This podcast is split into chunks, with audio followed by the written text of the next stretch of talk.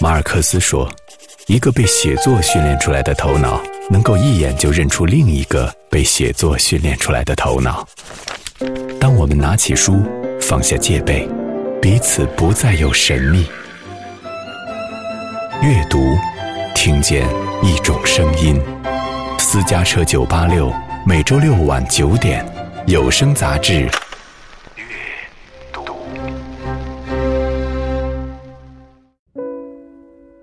张爱玲二十周年祭，学者程子善出版《张爱玲丛考》。我带了一本上册来。我在这本书的前言里面说，有这样两个理由，我可以编一本书，就是我自己写的研究张爱玲的各种各样的文章的一个汇编。从一九八五年至今，陈子善对张爱玲的研究长达三十年之久，绝大部分文章。收在这本《张爱玲重考》里面，就是上下册的《张爱玲重考》里。这个百分之十由我最新写，所以我想至少，呃，对我个人来讲，这对是对我自己以往的张爱玲研究的一个比较全面的回顾。他关注张爱玲集外文章，也搜集世人对她的评论。我们今天的张爱玲的研究比较发达。那么当年是什么样的状况？当年的读者是怎么来看待张爱玲的？实际上，我是要梳理一个张爱玲研究史，这个是以往啊我们对张爱玲研究当中注意的很不够的。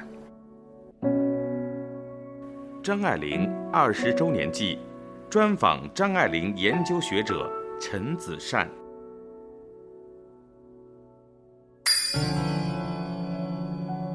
一九七六年三月十七号，张爱玲在洛杉矶好莱坞东区的一幢公寓内，誊写完了六百二十八页、共十六万字的小说手稿《小团圆》。三十三年后，这部书稿才由香港皇冠出版社出版面世。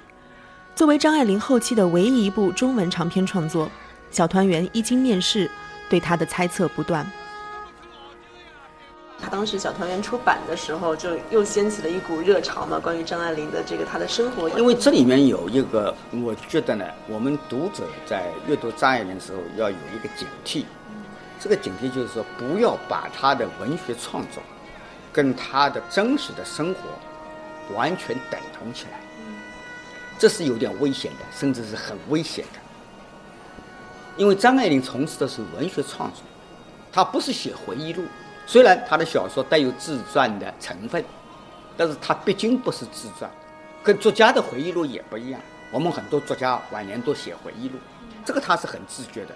我写的是小说，所以我们大可不必对号入座。小说里，这个人就是那个这个人，那个人就是现实中的某个人，这很危险，这要以误导我们判断，发生偏差。他当时为什么要在跟友人的信中说要把小团圆销毁呢？我认为主要的原因还在于他觉得他这样的写法会不会被读者所接受，因为他是做了一个新的探索。他小团圆的写法跟以往的他，因为他早期的小说给读者的印象太深，没有这个思想准备，会冒出一个小团圆的障碍。所以你曾经也说过，说《色戒》也是一部容易被误解的小说，就是这个道理。张爱玲在《色戒》当中留白特别多，啊，留白的目的是可能让你有一个想象的空间。那么张爱玲在这里很多是留白，或者说蒙太奇的手法啊，或者镜头感特别强，跳跃性特别大。那么这样就大家怎么来理解《色戒》这个小说，就产生很多歧义。往往把这个人复杂的人物的性格简单化。陈子善，华东师范大学中文系研究员、博士生导师，长期从事中国现代文学史研究，尤其对张爱玲生平和创作的研究为海内外学界所关注。陈子善在他的文章中写道。整整三十三年，当宋琦在《私语张爱玲》一文中首次向世人透露张爱玲正在创作《小团圆》时，大概不会想到这部后来使他和夫人邝美云觉得震动的小说，在三十三年后的今天会引起那么大的争议。宋琦这个人，就是宋玉朗先生的父亲。宋琦是一个自私很高的人，自私很高，因为他有才华，所以一般人，一般搞文学的，他未必看得起。但是他四十年代在上海的时候，他不认识张爱玲，但他读过张爱玲的小说，知道张爱玲的小说很有趣，也欣赏张爱玲小说，这个是个前提。假定说他对张爱玲小说没有感觉，以后的事情都不会发生。夫妇两个都是这样，他和他的夫人邝文梅女士，他们两个都是这样。这个好像上天冥冥当中安排的一样。就张爱玲自己说的，不早不晚碰到了，就是在香港，他离开上海，到了香港五十年代初五二年以后，到了香港，对张爱玲来讲。他是面临了一个意没有预料到的困境，就他本来以为进香港大学继续，他要去复学啊，在香港大学表示欢迎，但是奖学金取消，不给他奖学金了。那不给他奖学金，他哪有那么多钱来维持他的生活呢？这就面临一个抉择，怎么办？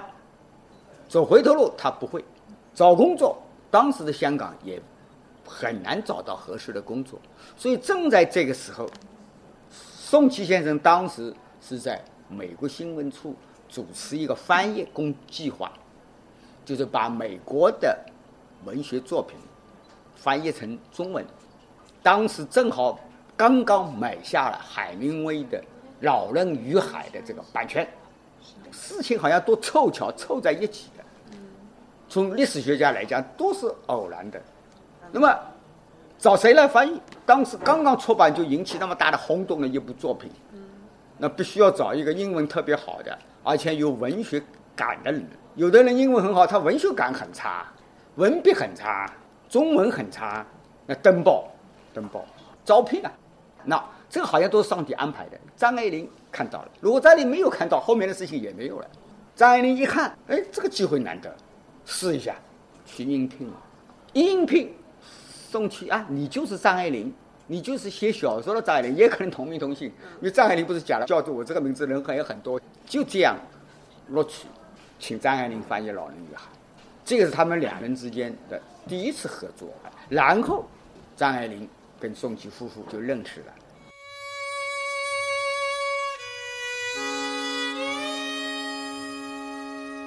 对于张爱玲而言，一九五五年秋远渡重洋前往美国，是她文学生涯的一个分界线。当时的张爱玲雄心勃勃，打算趁英文版《秧歌》在美国受到好评的机会，为自己的英文小说创作打开局面。然而，她到美国后创作的几部英文小说，包括《粉泪》《北地胭脂》，也就是中文版的《怨女》，以及《小团圆》的前身《易经》等，都未得到美国出版商的青睐。张爱玲后期碰到。宋其夫确实是一件大幸事。假定他没有碰到宋其夫，他后期的生活我们就难以预测。后来宋琦在那个电影公司负责这个编剧工作，那就请张爱玲写剧本啊。然后张爱玲的作品，他认为时机到了，可以引进台湾了，又是他出面向王光出版社推荐了，然后才从六十年代后期开始，张爱玲的作品陆续进入台湾。在台湾引起更，台湾本来就有很多人喜欢这样传奇也好，留言也好，都在内地出版，找不到了嘛，很难找嘛。台湾不是没有，但是少量的在爱好者当中流传嘛。那这样进入王冠正式出版，当然情形大为不同。张爱玲确实不善于处理这些具体的事情，她自己不善于处理。以前因为在内地的时候比较简单。是吧？他就是不跟出版社打的，他自己自费可以印，留言就他自己掏腰包印的，对不对啊？那么，但是你到了海外的那个情况完全不一样。你人在美国，那个在松崎，在香港，那个在台湾，他鞭长莫及，怎怎么弄？那么具体事情都是松崎夫妇帮他做打理。张爱玲与宋家的往来，在宋琦之子宋怡朗先生所作的《宋家客厅》中写的详细。这本书也在今年的五月出版，在内地出版界，宋怡朗因为持续多年为张爱玲版权纠纷打官司，以及为《小团圆》的出版论战而为人熟知。《宋家客厅》记录了宋琦夫妇从1952年秋在香港结识张爱玲开始，一直写到张爱玲去世后遗作的整理出版，几乎是一部完整的张爱玲后传。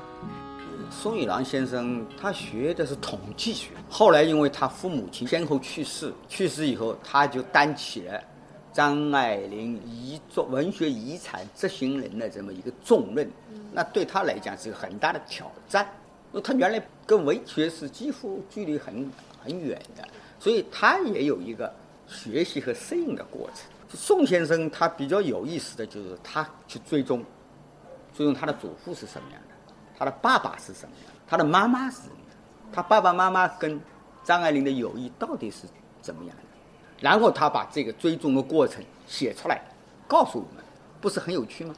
啊，不仅仅是他爸爸妈妈跟张爱玲的友谊，还有他爸爸妈妈跟其他的现代作家、学者，比如钱钟书啊。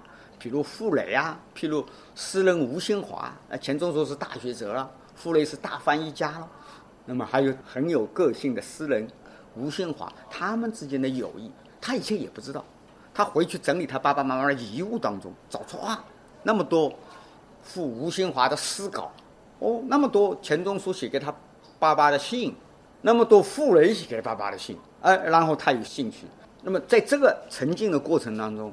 他不断的有所发现，他把这个发现的过程原原本本的非常有趣的讲出来。我们现在读文学文学史，往往是根据教科书来，啊，某某文学史啊，中国现代文学史大致的框架是一样的。但是实际上，这个文学史是鲜活的，是由无数的生动的细节组成的。而这些细节，我们在比如像宋先生的这个回忆当中，他的追踪当中跳出来了，他可以补充。甚至纠正、改写文学史的某些方面、某些部分。史证一直是陈子善研究张爱玲的方法。今年八月，也逢张爱玲二十周年季，海豚出版社出版了陈子善的新书《张爱玲丛考》。除了旧有的文章汇编，这本书几乎集结了陈子善至今研究张爱玲的大部分文章。我在这本书的前言里面说，我可以。编一本书，什么书呢？就是我自己写的研究张爱玲的各种各样的文章的一个汇编，把这些文章通通收集起来。除了极个别的以外，就包括比如说我刚才讲这第一篇文章我就没有收，因为我在以后的文章当中谈的更充分了，那么就不必收了。绝大部分文章都收在这本。张爱玲重考里面，就是上下册的张爱玲重考里面，我带了一本上册来。这个里面有没有新增一些其他的内容？大概是百分之十的篇幅，是我第一次专门收在关于张爱玲的节词里面的。这个百分之十由我最新写，当然还不是最最新的，最最新的没有来得及收进去。还有一些呢是当时写了，收在别的书里面，为别的书写的。那么这次都把它集中在这里，还有百分之九十左右是以前收过集的，但是我这次重新校订，个别地方有出入的，需要纠正的，好很多篇我都加了注解，因为我里面有些引文啊，有些出处啊，都也给读者交代明白，那么读者也许可以在这个基础上进一步去探索，所以我想至少。对我个人来讲，是对我自己以往的张爱玲研究的一个比较全面的回顾。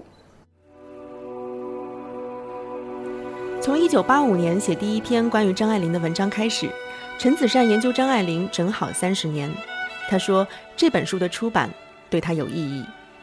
三十年里，陈子善相继写著了《说不尽的张爱玲》《看张及其他》《研读张爱玲长短路》以及《沉香谈谢》。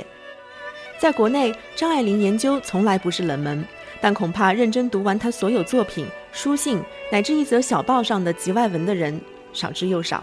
而陈子善对张爱玲的研究可谓细致深入，他收集张爱玲的那些遗失的、没有被发掘的作品和当时读者文坛对她的评价，他寻找张爱玲的故友、亲人关于她的回忆。如果没有陈子善的发掘和研究，现在或许不可能有这么多详细的关于张爱玲的资料出现。我们就谈您刚刚写的这百分之十的新的文章，因为写过张爱玲太多了，就还有什么东西可以挖掘的关于张爱玲？我举一个例子，我的张爱玲研究，呃，如果读过我的书了，他会发现，因为张爱玲就可以从各个不同的角度、不同的层面进入的，并不是单一的，它本身具有丰富性。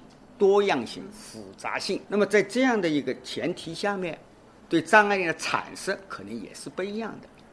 那么我对张爱玲研究这个路径是一个实证的研究，我不着重于对她以往出版的作品评论，我是着重于对她虽然发表过，但是我们后来由于这样那样的原因被遗忘的那些作品的发掘。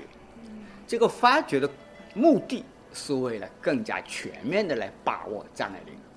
哎，因为他毕竟写过那么些作品，哪怕是他被遗忘，或者张爱玲自己本人不满意，甚至可能不承认，原因在哪里？这个需要我们来讨论的。有的是在小报上发表文章，他自己忘记。这个忘记是也有两种可能，一个是随着时间的推移，他真的忘记；另外一个是他这个选择性的遗忘，就是他自己不去想这这些文章。假定别人跟他提起，他会想到；假定别人不提起，他真的忘记。比如我当年最早找到他那个小爱。如果我不把这个小爱找出来，当然了，我没有找出来，可能别人以后也会找出来。但是当时我把他找出来了，他看到了，他马上就说：“这这篇作品我是不喜欢的。”他的潜台词就是：“你何必把它找出来呢？我自己是不喜欢的嘛。”你如果知道我的心态，你可能就不一定那么起劲的去把它找出来了。一九五一年五月。张爱玲以梁京的笔名，在上海译报上连载了一部中篇小说《小爱》。小爱在张爱玲的众多创作中实属异类。她讲了一个旧社会的婢女小爱受尽压迫，但最终在新中国成立后迎来新生的故事，一个纯粹的无产阶级故事。四九年以后，她在上海生在上海生活，他也想试图适应这个新的生活，所以他就写了《小爱》。就简单的来解释，当然这里面有很大的可以讨论的一个一个空间，哎，但简单的最简单的话说，他写这个作品是在四九年以后写的，这个时间节点至关重要，他不可能在四九年以前写这样的作品，也不可能在他去了香港以后写这样的作品，这个作品只能在他在四九年以后的上海才有可能写出来。了解了这个一个背景以后。那么我们重新来读这个小爱，我们也可以进一步去追问为什么张爱玲本人会表示不不喜欢，因为她后来她的很多想法改变。我们要允许一个人改变想法，一个作家，这难道不允许吗？当然允许。人的思想会变的，思想不可能是不变的，思想是会变，信仰可能不变，对不对？所以我们读张爱玲的作品，我们要看到。里面会提出很多很有趣的问题来。我们以前也觉得张爱玲的小说跟这个时代哈，尤其是这个大时代主流的，离得不是很近。但是其实并不是。你看，像小爱，包括她也写了秧歌，像这样的也是。就不管他怎么反应，哪怕他的反应你认为是不能被接受的，他毕竟还是在反。而且他反复强调，他是不写他不熟悉的，他不了解的。那他熟悉的东西，这个东西是客观存在的，不是他编造出来的。或者他完全是他的想，他是很现实主义，非常现实主义。